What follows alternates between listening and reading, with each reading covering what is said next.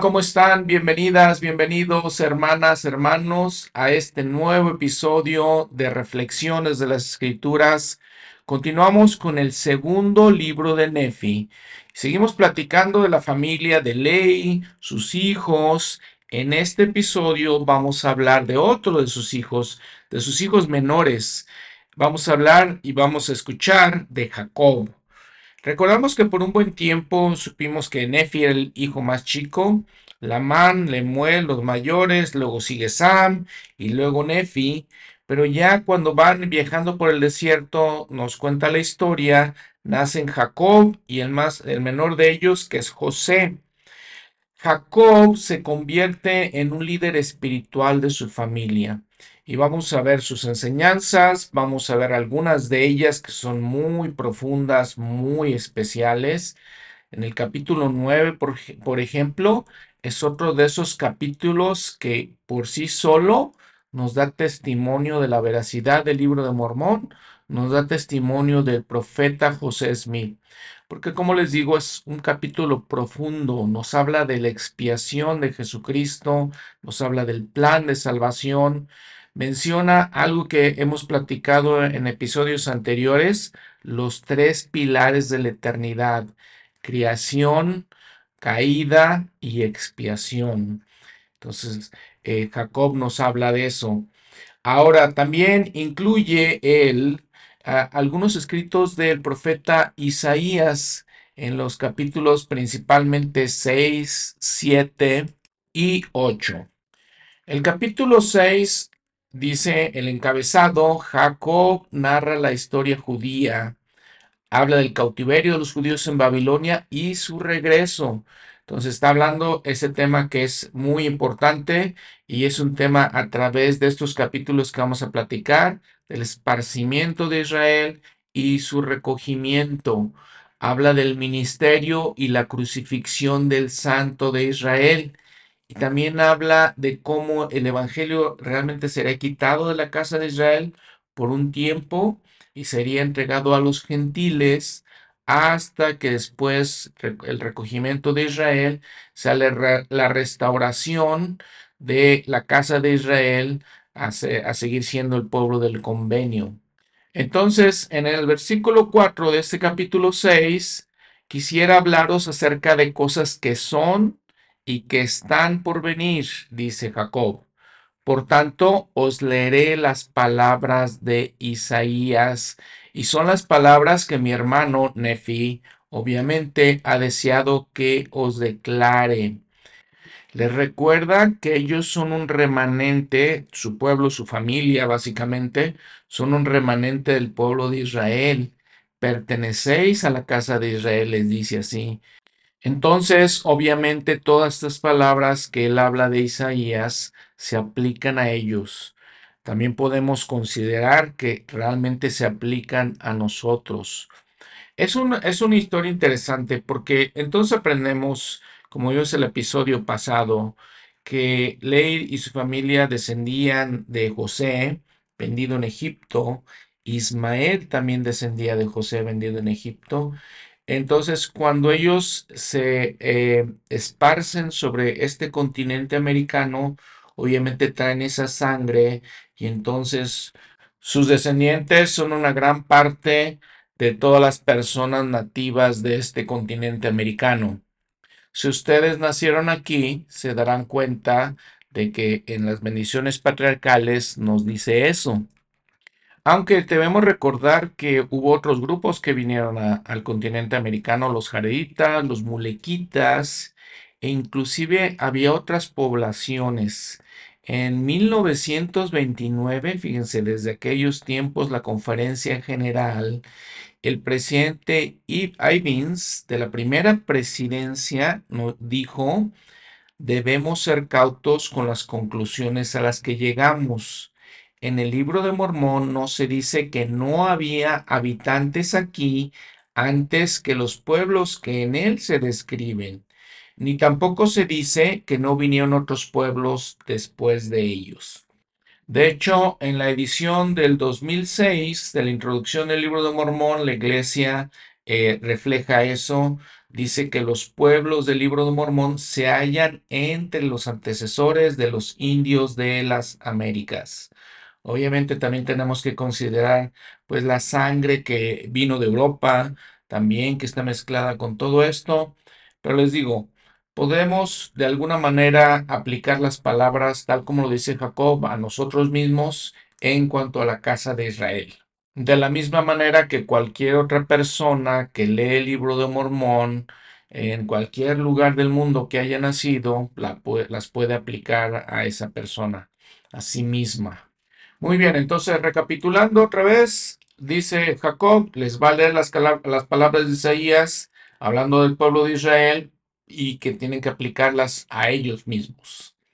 Entre todas estas cosas les va a decir las cosas que como pueblo Israel hizo equivocadamente, erróneamente, y les va a decir que por lo tanto el Señor iba a levantar a los gentiles, iba a llevarles el Evangelio a los gentiles, y que el pueblo de Israel iba a recibir el Evangelio por medio de ellos. En el versículo 7, y reyes serán tus ayos y sus reinas tus nodrizas. Y con todo esto lo que quiere significar es que el pueblo de Israel sería restaurado, sería recogido, recibiría las bendiciones. Eh, aún así, por ejemplo, en el versículo 8 les habla algo que ellos no sabían, recuerden algo de eso es que eh, Jerusalén iba a ser destruido y que el pueblo iba a ser llevado cautivo a Babilonia. Ahora nosotros sabemos, ellos no sabían y Jacob no le está diciendo que, a dónde iban a ser llevados cautivos, simplemente le está diciendo eso, que las profecías que su padre Ley les había dado en cuanto a la destrucción de la ciudad de Jerusalén se habían cumplido. Otra cosa que le está mencionando, que aunque habían sido, habían sido llevados cautivos, iban a volver otra vez a su tierra de su herencia, iban a volver y reconstruir Jerusalén. Recuerdan que hemos platicado en el Antiguo Testamento que hubo dos grandes esparcimientos del pueblo. primero, perdón, viene a Siria en el año 720 aproximadamente antes de Cristo toma las diez tribus del norte, las diez tribus de Israel del norte, las esparce, no sabemos a dónde se las lleva exactamente, les conocemos como las diez tribus perdidas. Después, en el año 600, viene Babilonia, toma las dos tribus restantes, principalmente la tribu de Judá, los judíos, las llevan cautivas a Babilonia. Sin embargo, aquí le está diciendo Jacob, como realmente pasó, que regresaron. Regresaron algunas personas importantes para restablecer eh, Israel, el templo. Ezra fue una de ellas. Eh, restableció en el templo que conocen como Surbabel. Daniel estaba en toda, en toda esa historia. Entonces te digo, les digo, regresan. Eh, hemos platicado también regresan y ya había otros pueblos ahí, se mezclan un poco con ellos, aunque aún así, eh, como ya tenían ese dolor de haber sido esparcidos, de haber sido conquistados, podemos decir, regresan también con un sentimiento de orgullo nacionalista. Y entonces cuando viene el Salvador, vemos, por ejemplo, religiones sectas como los fariseos, que eran muy estrictos en cuanto a la ley de Moisés, teniendo todos sus sentimientos, que su religión tenía que ser observada estrictamente, su cultura, eh, su adoración a Dios. Entonces, por eso los fariseos eran de esa manera. Eh, esta historia, todas estas historias se, se entrelazan. Jacob les dice, volverán otra vez, este es el versículo 9, y se mostrará a ellos el Señor Dios, el Santo de Israel Jesucristo obviamente está hablando de él. Se ha, de, manifestar a ellos en la carne y después que se haya manifestado lo azotarán y lo crucificarán según las palabras del ángel que me lo comunicó. Y después que hayan empedernido sus corazones y endurecido sus servicios contra el Santo de Israel, he aquí los, los juicios, perdón, del Santo de Israel vendrán sobre ellos y se, aproxima el día en que serán heridos y afligidos. Entonces, nuevamente, esto está hablando mucho y principalmente de la tribu de Judá. Que les digo, fue la, las dos tribus que quedaron, Judá y Benjamín, que fueron llevados por Babilonia, regresan y en general nos referimos a ellos como los judíos hasta la fecha. Y claro que si leemos la historia del mundo, veramos, vemos que eh, este pueblo pues han sido, la verdad queridos y afligidos. El versículo 11, dispersados, heridos y odiados. Sin embargo, dice él, el Señor será misericordioso con ellos para que cuando lleguen al conocimiento de su redentor, redentor, sean reunidos de nuevo en las tierras de su herencia. Ahora también habla de los gentiles en el versículo 12. Eh, sean, van a ser benditos, comenta él, si es que se arrepienten y no luchan contra Sion ni se unen a esa grande y abominable iglesia. Si no lo hacen, serán salvos porque el Señor, su el Señor Dios cumplirá sus convenios que ha hecho a sus hijos. Y comenta que el pueblo de Israel sería nuevamente traído una vez más eh, al redil. Ese recogimiento es parte de eso. Y en de esa manera la gente se dará cuenta de que Dios es fuerte y que librará a su pueblo del convenio y conocerá toda carne que yo, el Señor, soy tu Salvador y tu Redentor, el fuerte de Jacob. Y ahí se termina el capítulo 6. Capítulo 7, como les había comentado, ya se basa mucho en Isaías. El encabezado es, dice, compárese con Isaías 50. En Isaías también nos dice el encabezado, él habla con un lenguaje mesiánico, sigue hablando de la casa de Israel, sigue hablando de, la sus iniquidades, por eso fueron esparcidos y que el Señor recordará los convenios con ellos e iban, iban a ser otra vez recogidos. Si vemos en el Antiguo Testamento, en algunos de los episodios, verán que, por ejemplo, como Isaías utiliza mucho estas metáforas, analogías para enseñar. Una de ellas principalmente es que establece al Señor como el esposo y a la iglesia o al pueblo del convenio como la esposa. Entonces en este versículo 1 vean es lo que dice el Señor. Así dice el Señor, pregunta, ¿dónde está la carta de divorcio de tu madre? ¿A quién te he abandonado o a cuál de mis acreedores te he vendido? Pregunta. Sí, ¿a quién te he vendido? Entonces les digo, él es el, el esposo, le dice a la esposa, ¿a quién te he vendido? No te he abandonado. Esas son sus preguntas. Y él mismo responde, he aquí, por vuestras maldades os habéis vendido, y por, y por vuestras iniquidades es repudiada vuestra madre. ¿Qué nos está diciendo? Que él cumple parte de su convenio. Él como esposo está cumpliendo con sus votos matrimoniales. Versículo 2. Por tanto, cuando vine, no hubo nadie. Llamé, nadie respondió. Oh casa de Israel, ¿se ha acortado mi mano para no redimir? ¿O no hay poder en mí para librar? Noten qué increíbles son las palabras de Isaías, por eso el Señor mismo lo dice. Dice todas esas cosas. Eh, hace esta metáfora tan excelente.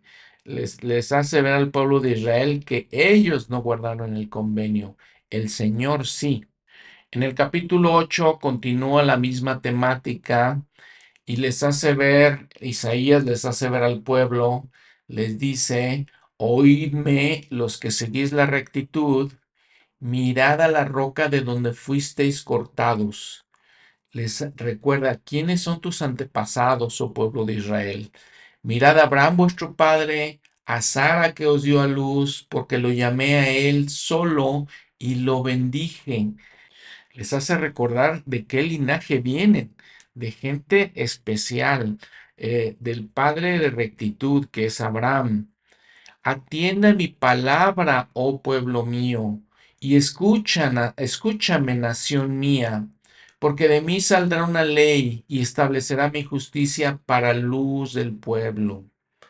Cercana está mi justicia, salido a mi salvación. Versículo 12, vean, yo soy aquel, sí, yo soy el que os consuela. He aquí, ¿quién eres tú para temer al hombre que es mortal y al Hijo del hombre que será como el heno?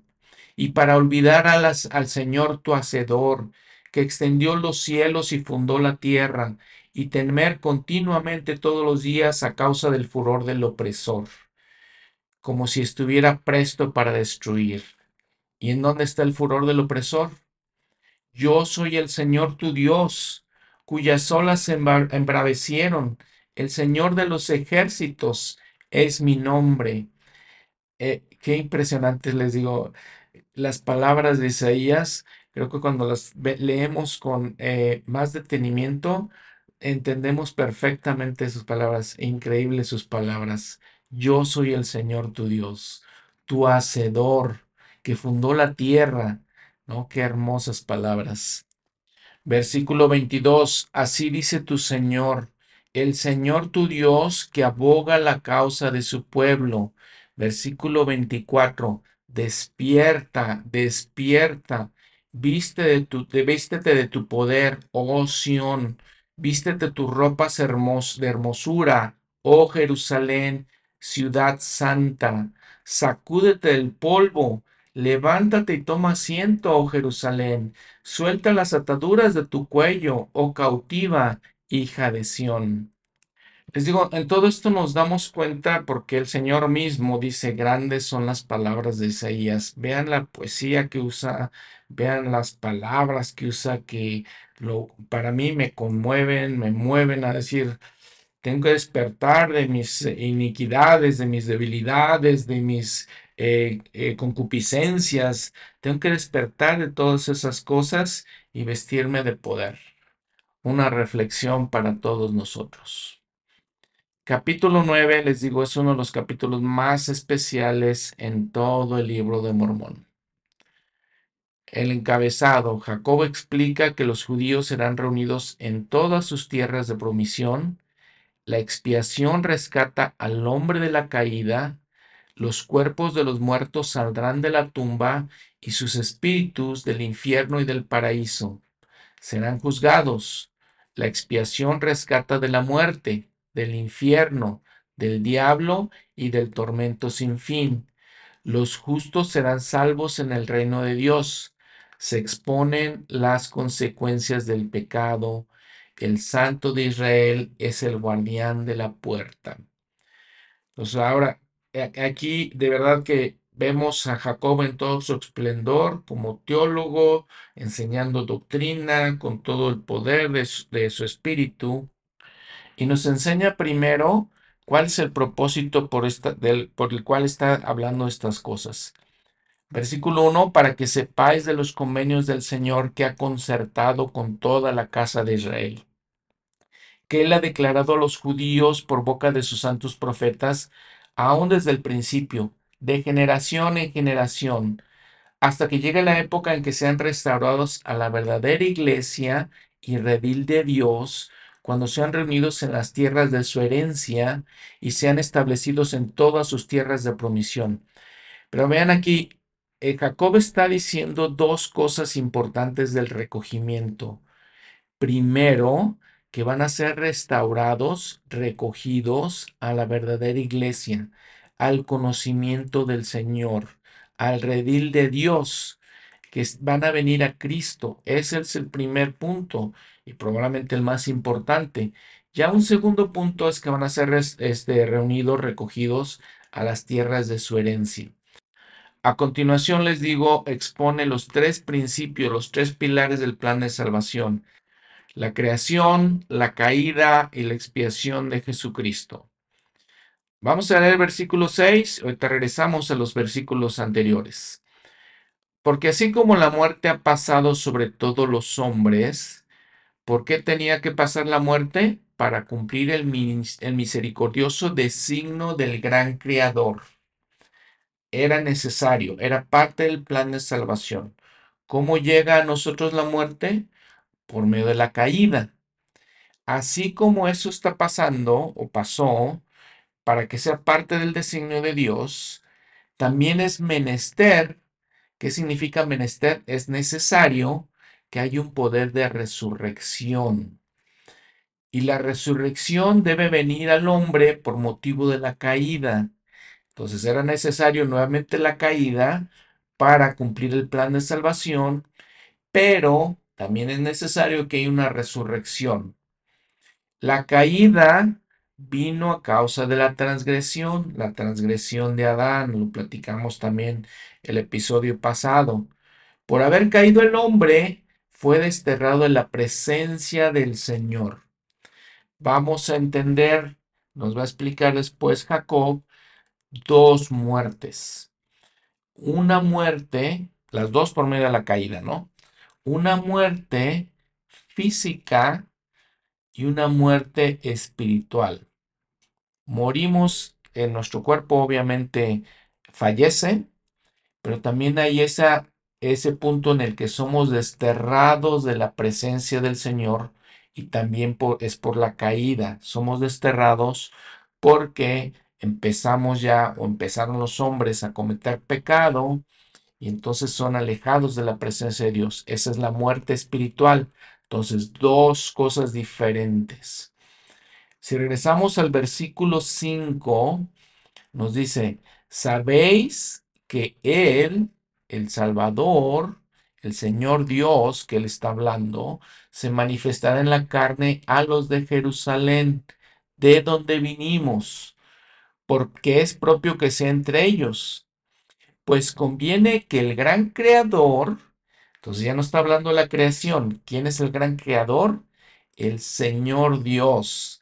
Entonces vean cómo Él está enseñando que el Señor Dios, que ha tenido tanta relación con el pueblo de Israel, les ha enseñado, los ha invitado, Él es el Señor Dios que también viene y se deja someter al hombre en la carne y muere por todos los hombres, a fin de que todos los hombres queden sujetos a él.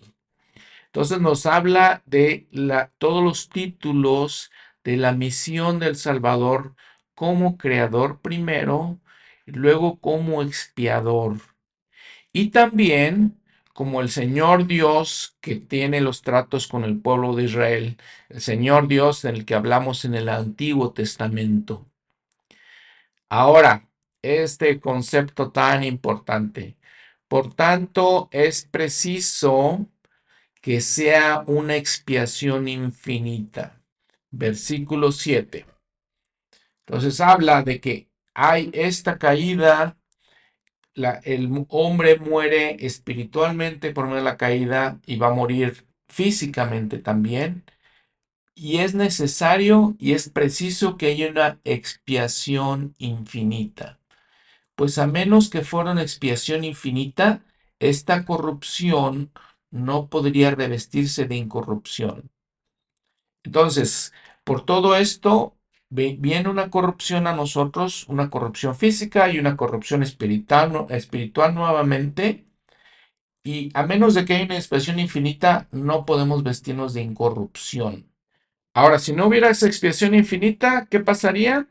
Nuestros cuerpos infinitamente también quedarían en la tierra y se pudriría, nuestra carne se pudriría y se desmenuzaría en su madre tierra para no levantarse jamás. Pero vean las expresiones de Jacob. Oh, la sabiduría de Dios, su misericordia y gracia. ¿Por qué aquí, si la carne no se levantara más, nuestros espíritus tendrían que estar sujetos a ese ángel que cayó de la presencia del, Dios eterno y se convirtió en el diablo para no levantarse jamás. Y dice que también nuestros espíritus llegarían a ser como Él. ¿Qué se transforma, o más bien, quién se transforma? Casi, casi, ese es el punto importante, en un ángel de luz. Y aquí nos da ciertas ideas del de quién es el diablo, quién es Satanás, cuál es su propósito Y es importante que entendamos eso, que se transforma casi en un, ángel de luz e incita a los hijos de los hombres a combinaciones secretas de asesinato y a toda especie de obras secretas de tinieblas. Sin embargo, versículo 10, oh cuán grande es la bondad de nuestro Dios, que prepara un medio para que escapemos de las garras de este terrible monstruo. Y a causa del medio de la liberación de nuestro Dios, el Santo de Israel, esta muerte de la cual he hablado, que es la temporal, entregará sus muertos. Y esta muerte es la tumba. Y esta muerte de que he hablado, que es la muerte espiritual, entregará sus muertos. Y esta muerte espiritual es el infierno. Entonces otra vez nos da el concepto de las dos muertes. La muerte temporal, que es la tumba. La muerte espiritual es lo que conocemos como el infierno. De modo que la muerte y el infierno han de entregar a sus muertos, y el infierno ha de entregar sus espíritus cautivos, y la tumba a sus cuerpos cautivos, y los cuerpos y los espíritus de los hombres serán restaurados los unos a los otros, y es por el poder de la resurrección del Santo de Israel. Entonces, otra vez nos habla la muerte espiritual, la muerte temporal. Las dos muertes entregarán a sus, los cuerpos espirituales y temporales y los espíritus de los hijos de los hombres para que sean restaurados. Oh, cuán grande es el plan de nuestro Dios.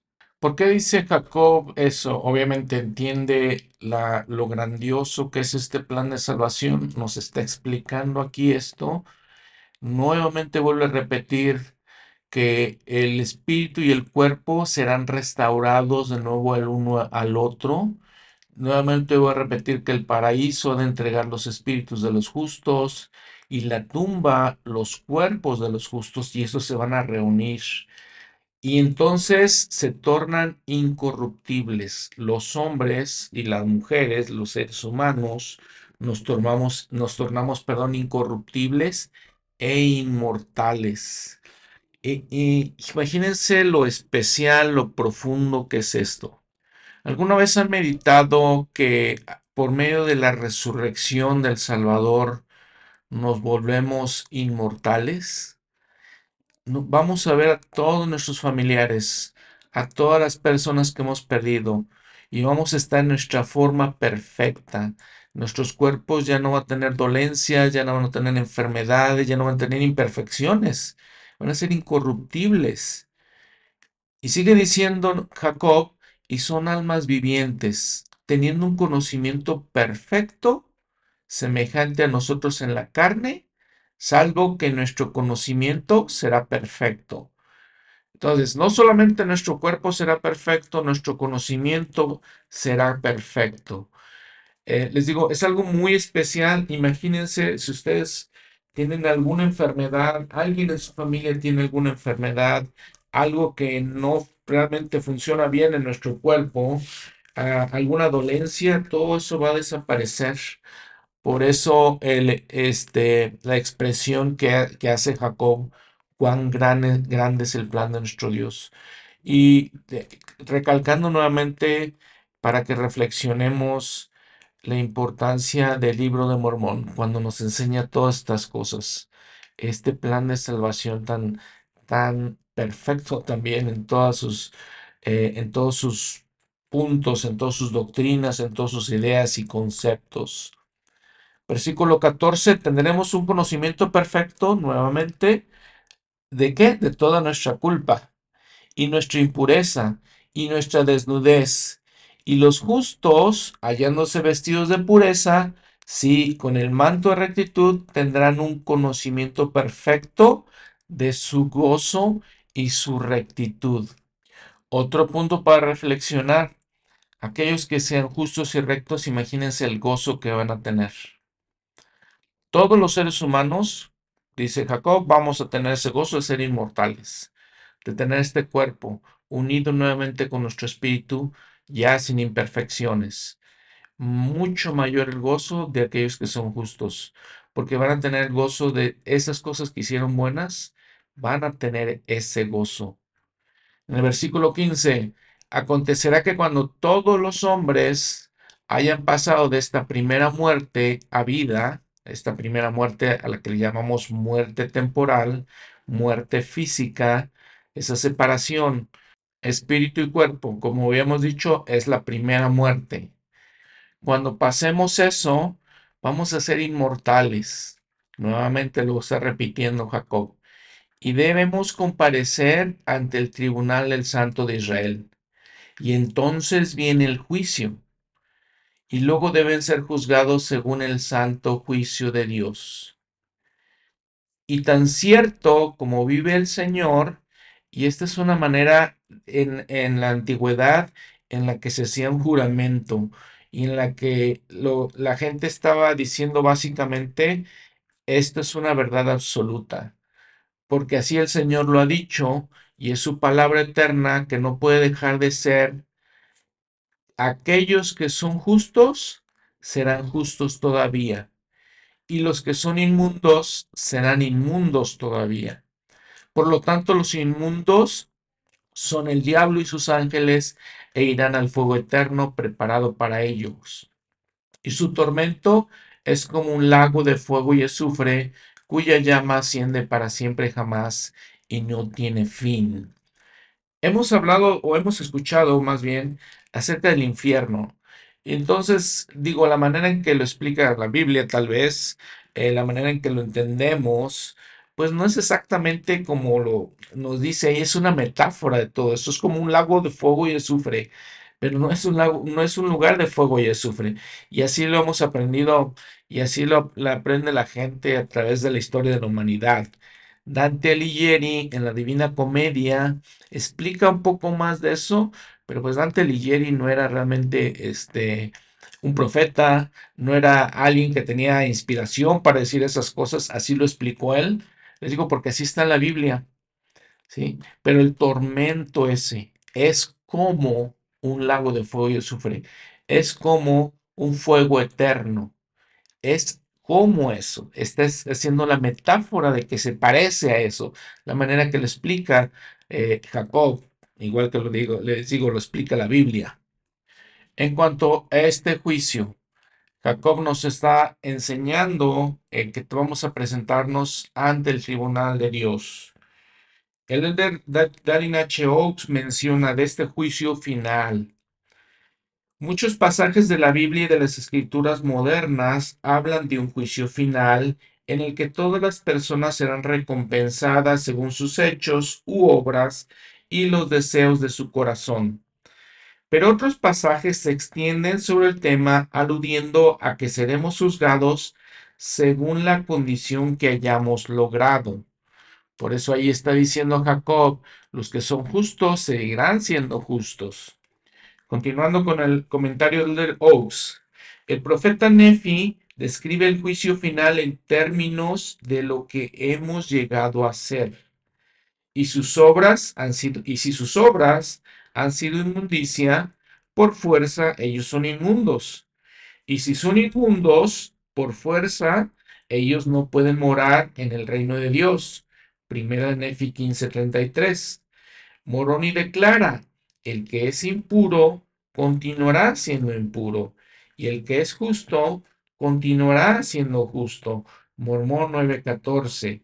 También vemos, por ejemplo, aquí cita también según Nefi 9.16, Alma 41.13, Doctrina y Convenios 88.35. Continuando con el comentario, lo mismo ocurriría con egoísta o desobediente o cualquier atributo personal contrario a los requisitos de Dios. Refiriéndose al estado de los malvados en el juicio final, Alma explica que si somos condenados debido a nuestras palabras, nuestras obras y nuestros pensamientos, no nos hallaremos sin mancha y en esta terrible condición no nos atreveremos a mirar a nuestro Dios. Alma 12:14. Cierro la cita. Entonces, estamos en, nos está explicando aquí el Derox qué significa todo eso y cuando nosotros nos vamos a sentir impuros, nos vamos a sentir que no pertenecemos al reino de Dios, que no podemos estar junto con Él porque en nuestro corazón hay sentimientos que no son correctos, ese va a ser el fuego eterno. Ese va a ser la, ese lago de fuego y azufre. Y ese va a ser eh, sentirnos inmundos, dice eh, Jacob. Otra vez entonces, eso es el infierno. Versículo 17, Jacob otra vez exclama, oh, la grandeza y la justicia de nuestro Dios, porque Él ejecuta todas sus palabras y han salido de su boca, y su ley se debe cumplir. Mas he aquí, los justos, los santos del Santo de Israel, aquellos que han creído en el Santo de Israel, quienes han soportado las cruces del mundo y menospreciado la vergüenza de ello, estos heredarán el reino de Dios que fue preparado para ellos desde la fundación del mundo, y su gozo será completo para siempre. Como muchas veces les he comentado, eh, reflexionemos, meditemos estas palabras. Todo esto que nos está enseñando aquí Jacob, con maestría, eh, excelentemente, todas estas palabras. Aquellos que son justos, ¿cómo soportan las cruces del mundo? La vergüenza de estas cosas. Habíamos hablado, obviamente, en el sueño de Leí, ese grande y espacioso edificio y la gente burlándose de aquellos que tomaban del fruto, que eran los justos, eran los santos del santo de Israel. ¿Cómo se burlaban de ellos? Y ustedes nos se imaginarán conmigo a veces como miembros de la iglesia que sí soportamos ciertas cruces, que sí me tenemos que pasar por ciertas vergüenzas, ciertas cosas. Y no necesariamente, en mi caso, por ejemplo, yo no necesariamente pienso, hay aquellos que me están señalando por esto, por aquello, ¿no? No lo pienso de esa manera. No me importa realmente y creo que pensando y con lo que conocemos del plan de salvación, eh, creo que estamos en una posición en la que no, no podemos aceptar esas burlas porque sin sentido, ¿no? Pero hay ciertas cosas que claro que sí. Hay ciertas cosas que en este mundo en el que vivimos, en que, por ejemplo, la gente ya no se casa, se unen en unión libre, por ejemplo, donde es muy común salir y pasear con los amigos, con las amigas y tomar alcohol. Eh, es, es, es muy común, les digo, y parece muy agradable y nosotros no participamos de eso. Soportamos esas cruces, soportamos esa vergüenza de no ser parte de este mundo, ¿sí? Y entonces eso es cuando probablemente podemos sentirnos de esa manera. Sin embargo, a veces pienso, bueno, pero nosotros somos una luz para el mundo. Mm, eh, soportar esas cruces y, y soportar esas vergüenzas es un poquito al contrario. Les cuento dos situaciones que me han pasado a mí que sin querer, no, no, lo, no lo hice a propósito, eh, soy una luz para el mundo. Hace algunos años, un par de años, estuve en, en una sala, me iban a operar, en una sala de operaciones, y entonces me están preparando para la operación. Llega la enfermera y me hace las preguntas normales. ¿Es alérgico a algo? ¿Tiene, ¿Qué enfermedades tiene? ¿Qué medicina está tomando? Y llega la parte donde nos preguntó, este, ¿fumo? Le dije, no. ¿Toma alcohol? No. ¿Drogas? No, tampoco. Y se quedó un poco extrañada. Su cara era de extrañeza. ¿Cuándo fue la última vez que fumó? Nunca. ¿Cuándo fue la última vez que tomó alcohol? Nunca en mi vida. ¿Cuándo fue la última vez que tomó drogas? Nunca lo he hecho en mi vida. Y se extrañó más. Y entonces me dice muy seriamente, ¿no quisieras hablar con mi esposo e invitarlo a que no tome? Me llamó la atención. Otra, en otra ocasión se para una señora mayor de edad, de edad avanzada, en el cajero junto a mí. Yo estaba en, en un cajero y son de esos cajeros múltiples. Se para en otro cajero y yo pues estoy haciendo mis transacciones se para la señora y me dice, ¿me puedes ayudar? Me extrañó un poquito y como que no quería decirle, no, no puedo porque eso es como muy, esto es privado. ¿Cómo le puedo ayudar a usted eh, con sus transacciones privadas? Y le dije, sí, está bien, no hay problema. Me dice, ¿qué dice en la pantalla? Es que no sé qué hacer, no entiendo. Y le digo, pues necesita su clave, está pidiendo su NIP. Y me dice el NIP la señora. Me da su NIP. Híjole, me quedé un poquito otra vez este, dudoso, porque les digo, eso son cosas privadas, no le das el NIP a nadie realmente, pero ella me lo dio. Y, le, y me dice, no, úsalo. Bueno, entré, puse el NIP, el código, y le, ya le dije, pues, ¿cuánto dinero quieres sacar? Me dice 3.500 pesos. Sácalos, por favor. Les digo, dudosamente saqué 3.500 pesos, se los entregué. Y se fue la señora, me dio las gracias, se fue. Y me impresionó mucho esa, esa situación porque ¿a quién le das tu NIP? ¿A quién le pides que saque dinero de tu cuenta? Cuando vivimos en un mundo en que mucha gente correría con ese dinero, se lo robaría realmente y me extrañó mucho. Pero se me, me sentí muy satisfecho ser una luz para el mundo, de saber que una anciana puede confiar en mí, no sé qué vio en mí, la verdad, o no sé si me vio siquiera, pero puede confiar en que si necesita ayuda, de ese tipo de ayuda, todavía hay algunas personas que lo podemos hacer. En cuanto a las cruces del mundo, el elder Maxwell dijo, ¿cuáles son las cruces del mundo? No podemos saberlo a ciencia cierta, pero el simbolismo da entender el cargar una cruz que el mundo nos impone, como lo hizo Jesús.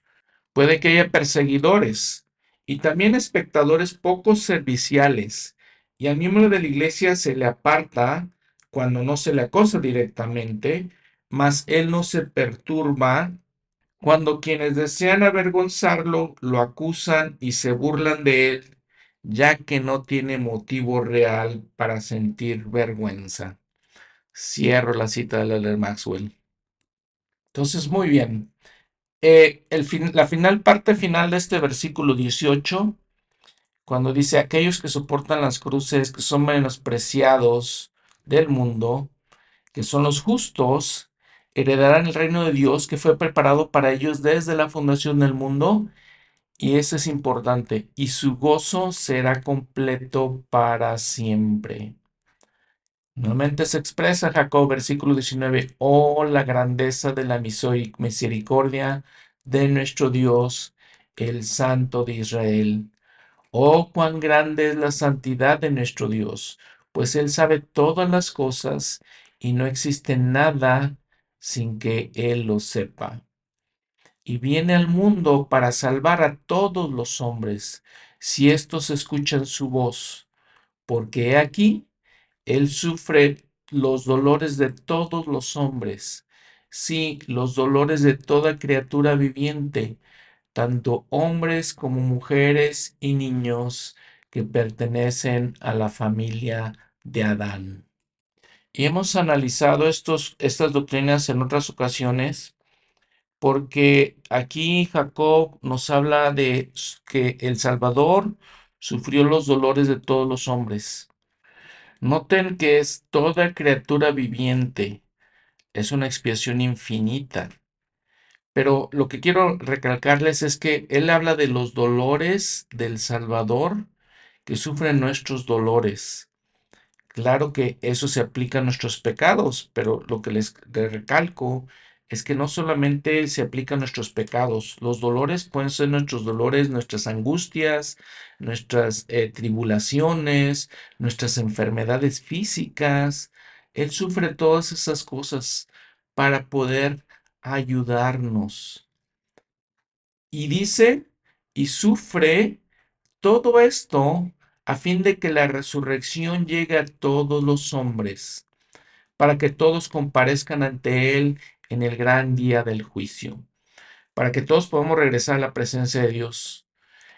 Es, entonces entendemos cómo este plan de, salvación que nuestro Padre Celestial ha creado y que se lleva a cabo como eh, figura central de él, Jesucristo, es un plan perfecto. Porque morimos, vamos a resucitar otra vez. Y nuevamente recalcarles lo impresionante que dice Jacob, vamos a ser inmortales y nos vamos a presentar ante Dios. Y lo demás que pase ya depende de nosotros. Depende de nosotros si queremos ser buenos, depende de nosotros si queremos ser malos. Es nuestro albedrío, es nuestra decisión de hacer. De todas estas cosas que estamos aprendiendo, que nos está explicando Jacob, el versículo 20, cuando dice que Dios sabe todas las cosas, entendemos que nosotros creemos en un Dios omnisciente. En discurso sobre la fe, el profeta José Smith dijo, sin el conocimiento de todas las cosas, Dios no podría salvar a ninguna de sus criaturas, ya que es en virtud del conocimiento de todas las cosas que Él tiene, desde el principio eh, hasta el fin, que puede brindar ese entendimiento a sus hijos, lo cual les permite ser partícipes de la vida eterna. Y si no fuese por el concepto que tienen los hombres de que Dios tiene un conocimiento pleno, sería imposible que ellos ejercitaran fe en Él. Después de explicar todos estos principios, Jacob, de cómo la expiación nos ayuda a resucitar y ser inmortales, cómo el Salvador sufre todos los dolores, cómo nos invita a arrepentirnos, a guardar los mandamientos, a tener esa fe en Él, también nos explica en el versículo 25 que Él, el Señor, ha dado una ley. Y donde no se ha dado ninguna ley, no hay castigo. Este es también un, pensamiento revolucionario, porque entonces la gente que no tiene el Evangelio, un niño pequeño que muere a los 3, 4 años, nunca tuvo la ley, ¿sí? Entonces nunca hay un castigo. Donde no hay castigo, continúa, no hay condenación. Y donde no hay condenación, las misericordias del Santo de Israel tienen derecho a reclamarlos por motivo de la expiación, porque son librados por el poder de Él.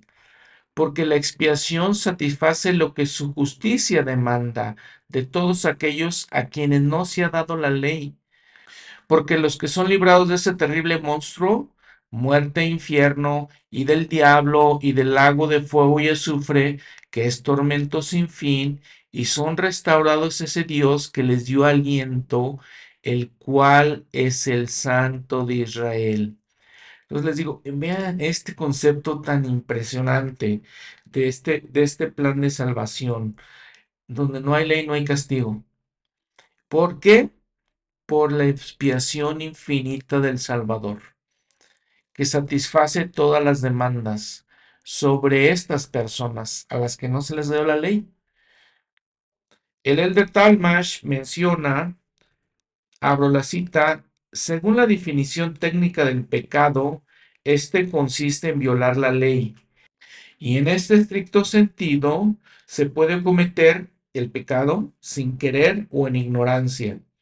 Sin embargo, queda claro según la doctrina de las escrituras sobre la responsabilidad humana y la justicia inequívoca de Dios, que el hombre será juzgado por sus transgresiones y por sus obras justas conforme con su capacidad de entender y obedecer la ley.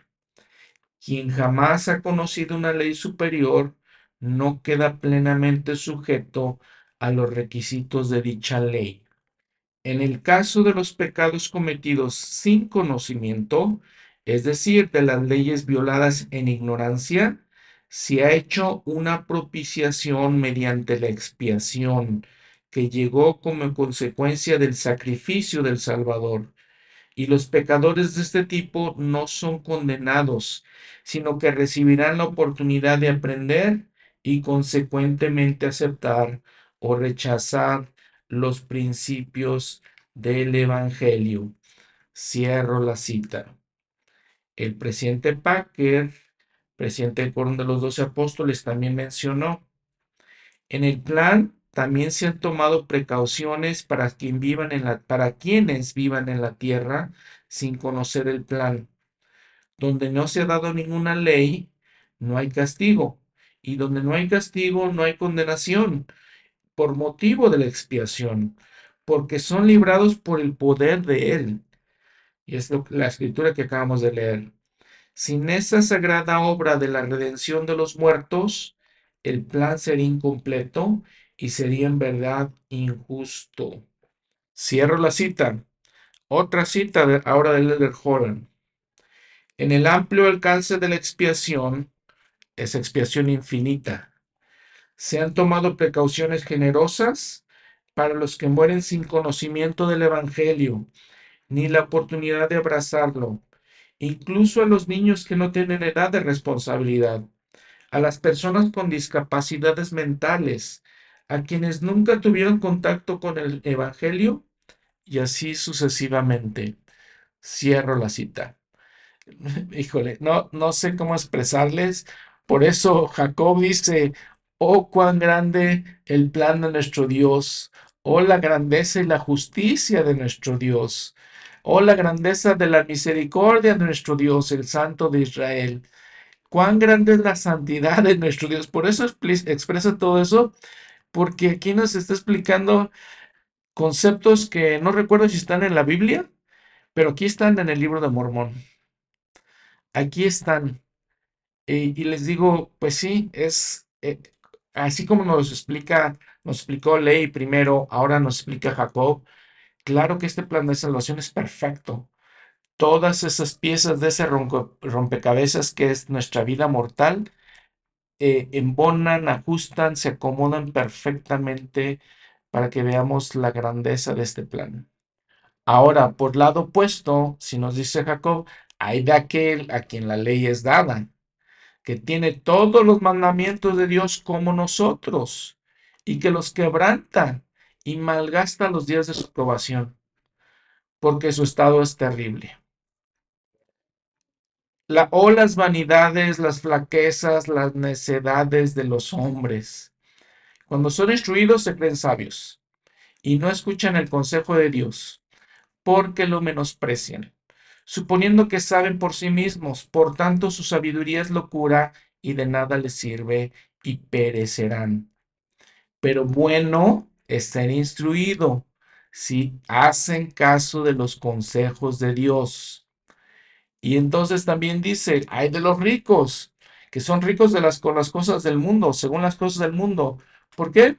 Porque desprecian a los pobres, porque su corazón está en sus tesoros, porque su tesoro es su Dios. Hay de los sordos que no quieren oír, porque también perecerán, de los ciegos que no quieren ver, de los incircuncisos de corazón, hay del embustero, hay del asesino, hay de los que cometen fornicaciones, de los que adoran ídolos, porque todo, eh, porque el diablo de todos los diablos se deleita en ellos.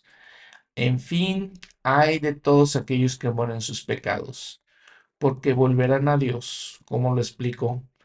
Todos volveremos a Dios y veremos su rostro y quedarán en sus pecados. Y nos invita Oh, mis amados hermanos, recordad la horriblez de transgredir contra ese Dios santo, y también lo horrendo que es sucumbir a las seducciones de ese astuto ser. Tened presente que ser de mente carnal es muerte, y ser de mente espiritual es vida eterna. Nos invita nuevamente, oh amados hermanos míos, escuchad mis palabras Recordad la grandeza del Santo de Israel. Venid al Señor, el Santo. Recordad que sus sendas son justas. He aquí la vía para el hombre es angosta, mas se halla en línea recta ante él. Y el guardián de la puerta es el Santo de Israel. Y al que llamare, él abrirá y los sabios y los instruidos y los que son ricos que se inflan a causa de su conocimiento y su sabiduría y sus riquezas, si estos son los que él desprecia. Y a menos que desechen estas cosas y se consideren insensatos ante Dios y desciendan a las profundidades de la humildad, Él no les abrirá. Y ese es el punto. Cuando alguien es así, cuando alguien tiene mucho dinero, cuando alguien tiene mucho conocimiento, no somos humildes.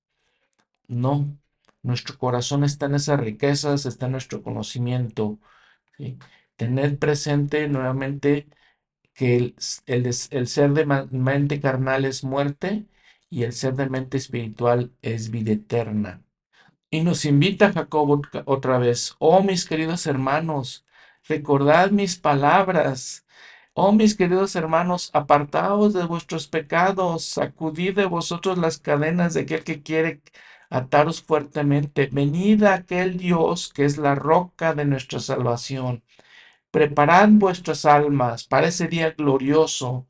Va a ser un día glorioso en el que se administrará justicia al justo. Sí, el día del juicio.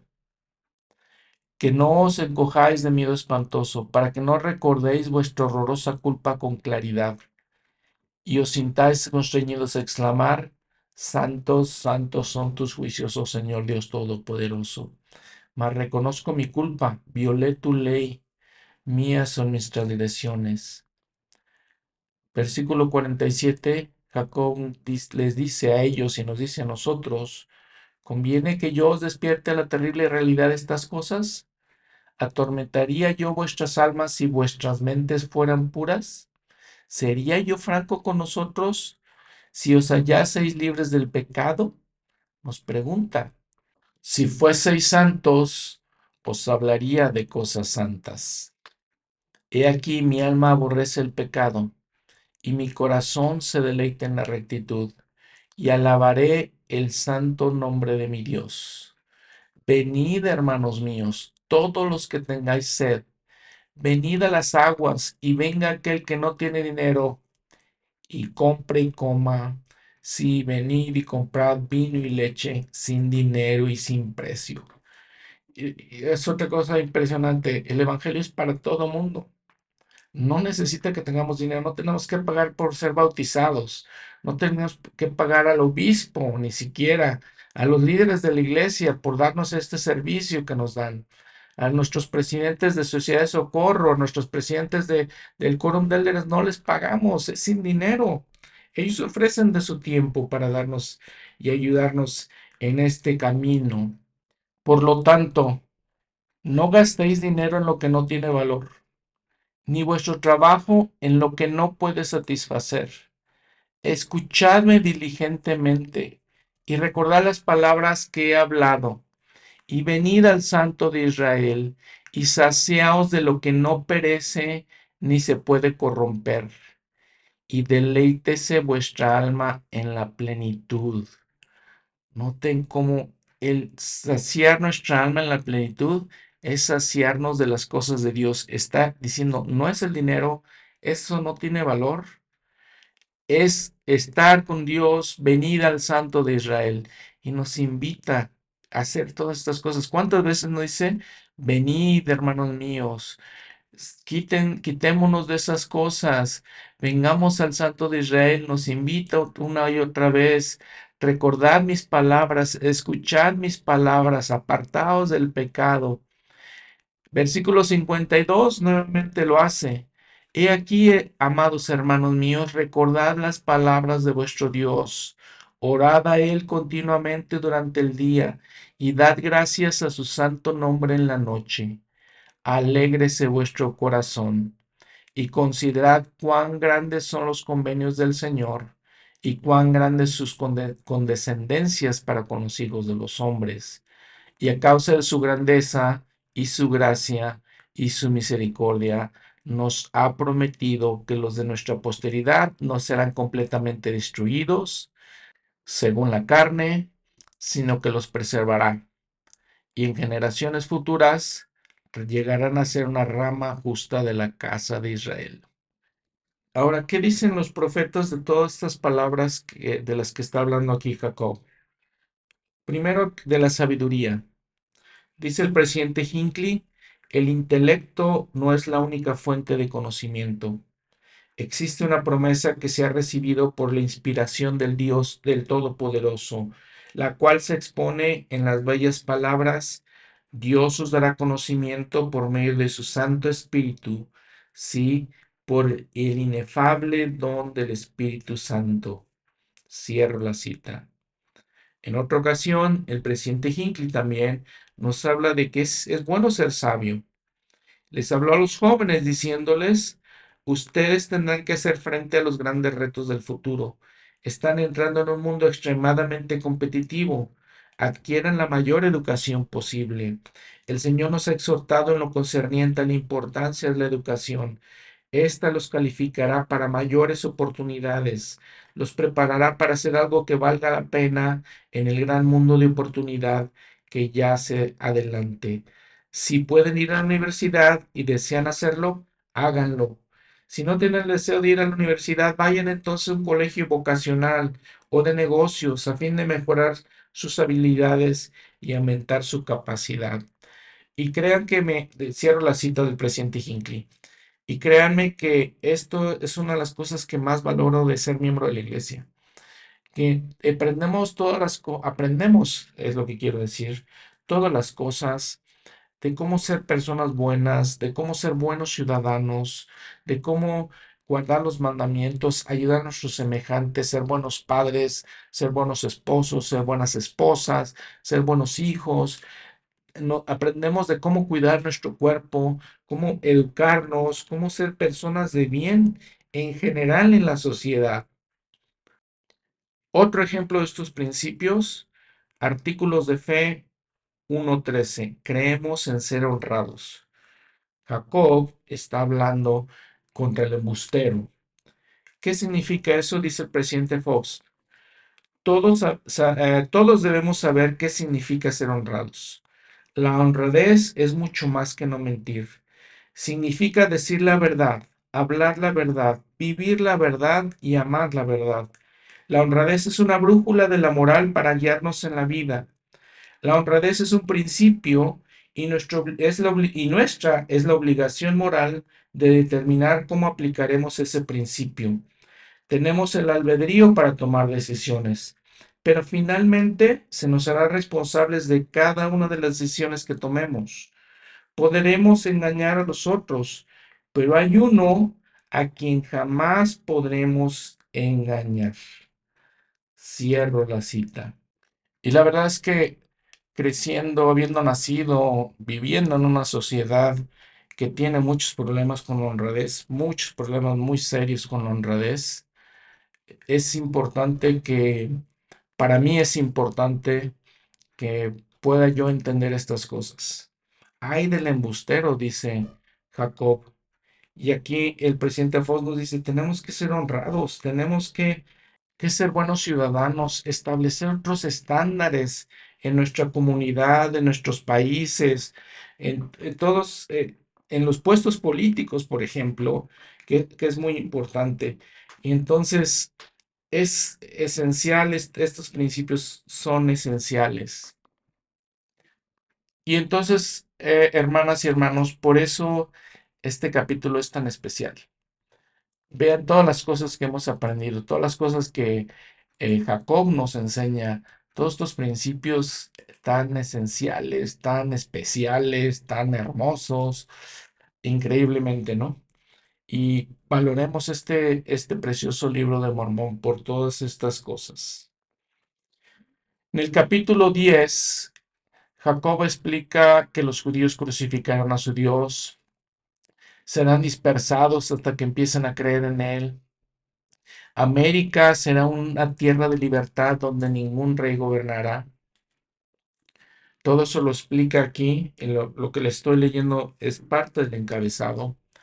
Vean primero el versículo 3. Por tanto, como os dije, debe ser menester que Cristo, pues anoche me dijo el ángel que ese sería su nombre. Cristo viene del griego y que en hebreo es Mesías, el ungido. Y eso lo podemos poner con letras mayúsculas. Recordamos que los reyes anteriormente en Israel, los profetas eran ungidos, pero el Señor, el Salvador, es el ungido, otra vez con letras mayúsculas.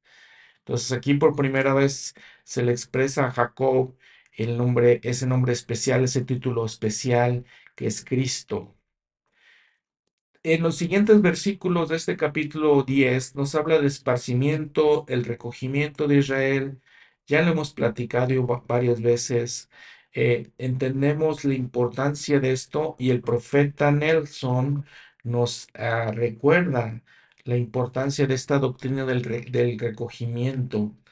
Esta doctrina del recogimiento es una de las enseñanzas importantes de la iglesia de Jesucristo de los santos de los últimos días. El Señor ha dicho, os doy una señal, que recogeré a mi pueblo de su larga dispersión, oh casa de Israel, y estableceré, estableceré, perdón, otra vez entre ellos misión. Tercera Nefi 21.1.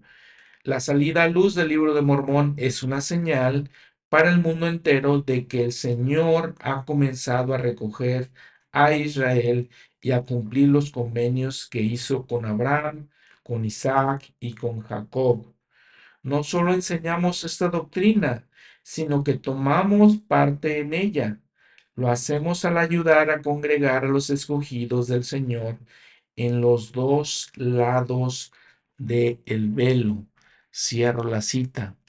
Eso lo dijo en la conferencia en, en, el 2006. En la conferencia de octubre del 2020, en el título de su discurso Que Dios prevalezca, él mencionó, durante los más de 36 años que he sido apóstol, la doctrina del recogimiento de Israel ha captado mi atención. Todo en ese respecto me ha intrigado, incluso los ministerios y los nombres de Abraham, Isaac y Jacob, sus vidas y sus esposas, el convenio que Dios hizo con ellos, que se extendió a través de su linaje, la dispersión de las doce tribus y las numerosas profecías sobre el, conocimiento, el recogimiento en nuestros días. He estudiado el recogimiento, he orado al respecto, me he deleitado con todos los pasajes de las escrituras que se relacionan con él y le he pedido al Señor que aumente mi comprensión. Durante, los, durante siglos los profetas han predicho este recogimiento y se está llevando a cabo ahora mismo como preludio esencial de la segunda venida del Señor. Es la obra más importante del mundo. Este recogimiento antes del milenio es una saga individual de un incremento de fe y valentía espiritual para millones de personas. Y como miembros de la Iglesia de Jesucristo de los Santos de los Últimos Días, o el Israel del Convenio de los Últimos Días, se nos ha encomendado ayudar al Señor en esta obra trascendental.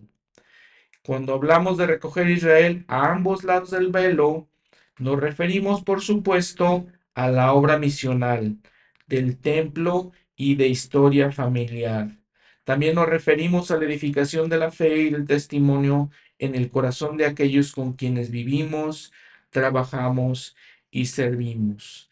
Cada vez que hacemos algo que ayude a alguien en cualquier lado del velo a hacer y guardar sus convenios con Dios, estamos ayudando a recoger Israel.